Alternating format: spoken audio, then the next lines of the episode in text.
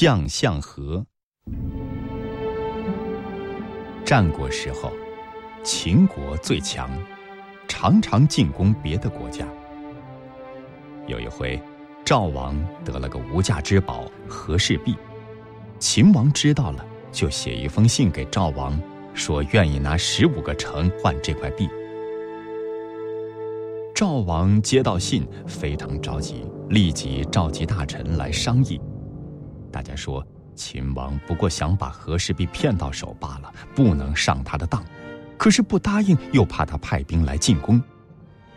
正在为难的时候，有人说有个蔺相如，勇敢机智，也许能解决这个难题。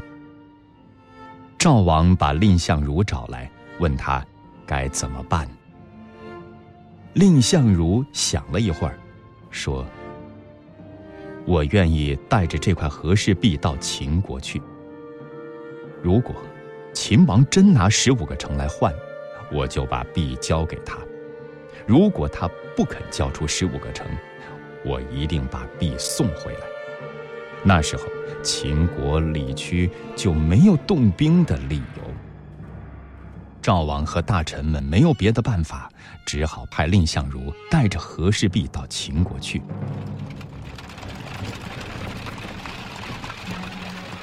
蔺相如到了秦国，进宫见了秦王，献上和氏璧。秦王双手捧住璧，一边看一边称赞，却绝口不提交城换璧的事。蔺相如看这种情形，知道。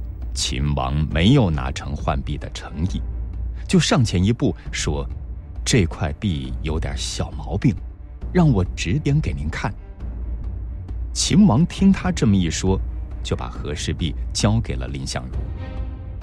蔺相如捧着璧往后退了几步，靠着柱子站定，他理直气壮地说：“我看您并不想交付十五个城，所以把和氏璧拿了回来。”您要是强逼我，我的脑袋和璧就一块撞碎在这柱子上。说着，举起和氏璧就要向柱子上撞。秦王怕撞碎了璧，连忙把他劝住，说一切都好商量，还叫人拿出地图，把给赵国的十五个城指给他看。蔺相如说，和氏璧是无价之宝，要举行个隆重的典礼，他才肯交出来。秦王只好跟他约定了举行典礼的日期。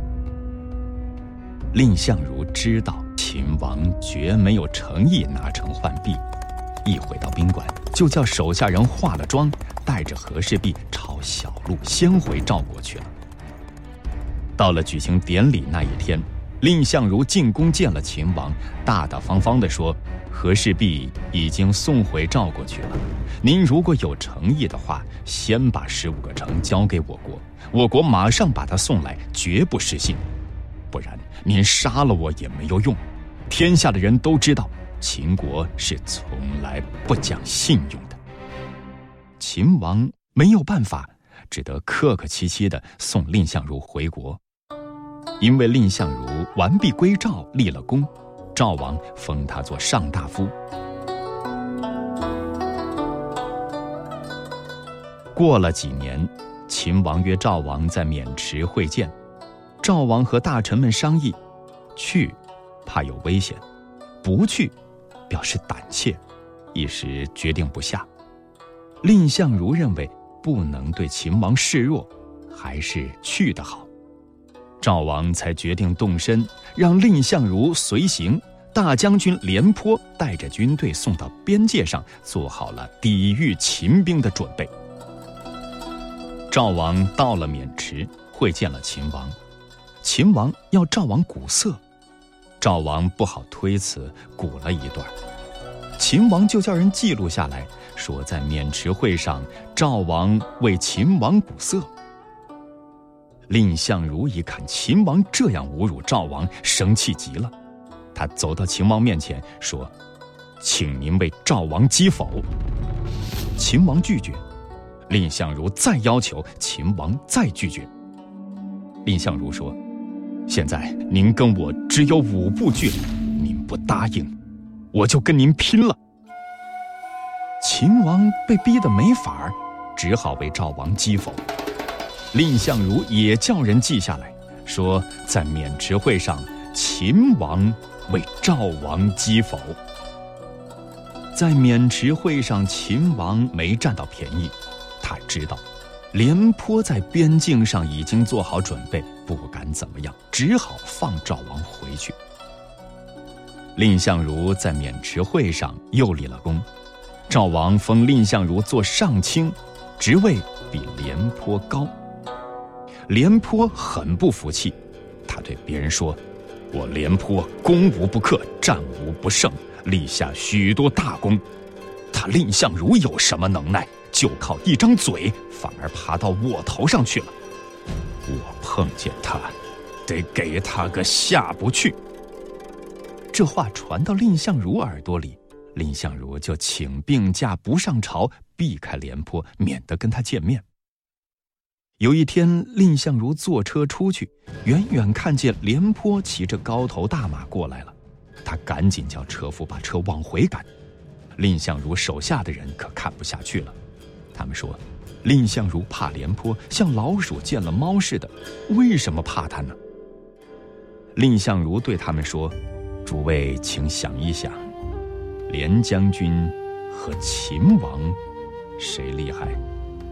他们说：“当然秦王厉害。”蔺相如说：“秦王我都不怕，会怕廉将军吗？”大家知道，秦国之所以不敢进攻赵国，就因为我们武有廉颇，文有蔺相如。如果我们俩闹不和，就会削弱赵国的力量，秦国必然乘机来打我们。我所以避着廉将军，为的是我们赵国的利益呀。蔺相如的话传到了廉颇的耳朵里，廉颇静下心来想了想，觉得自己为了争地位就不顾国家利益，真不应该。于是他脱下战袍，背上荆条，亲自到蔺相如门上请罪。蔺相如见廉颇来负荆请罪，连忙热情地出来迎接。从此以后，他们俩成了好朋友，同心协力保卫赵。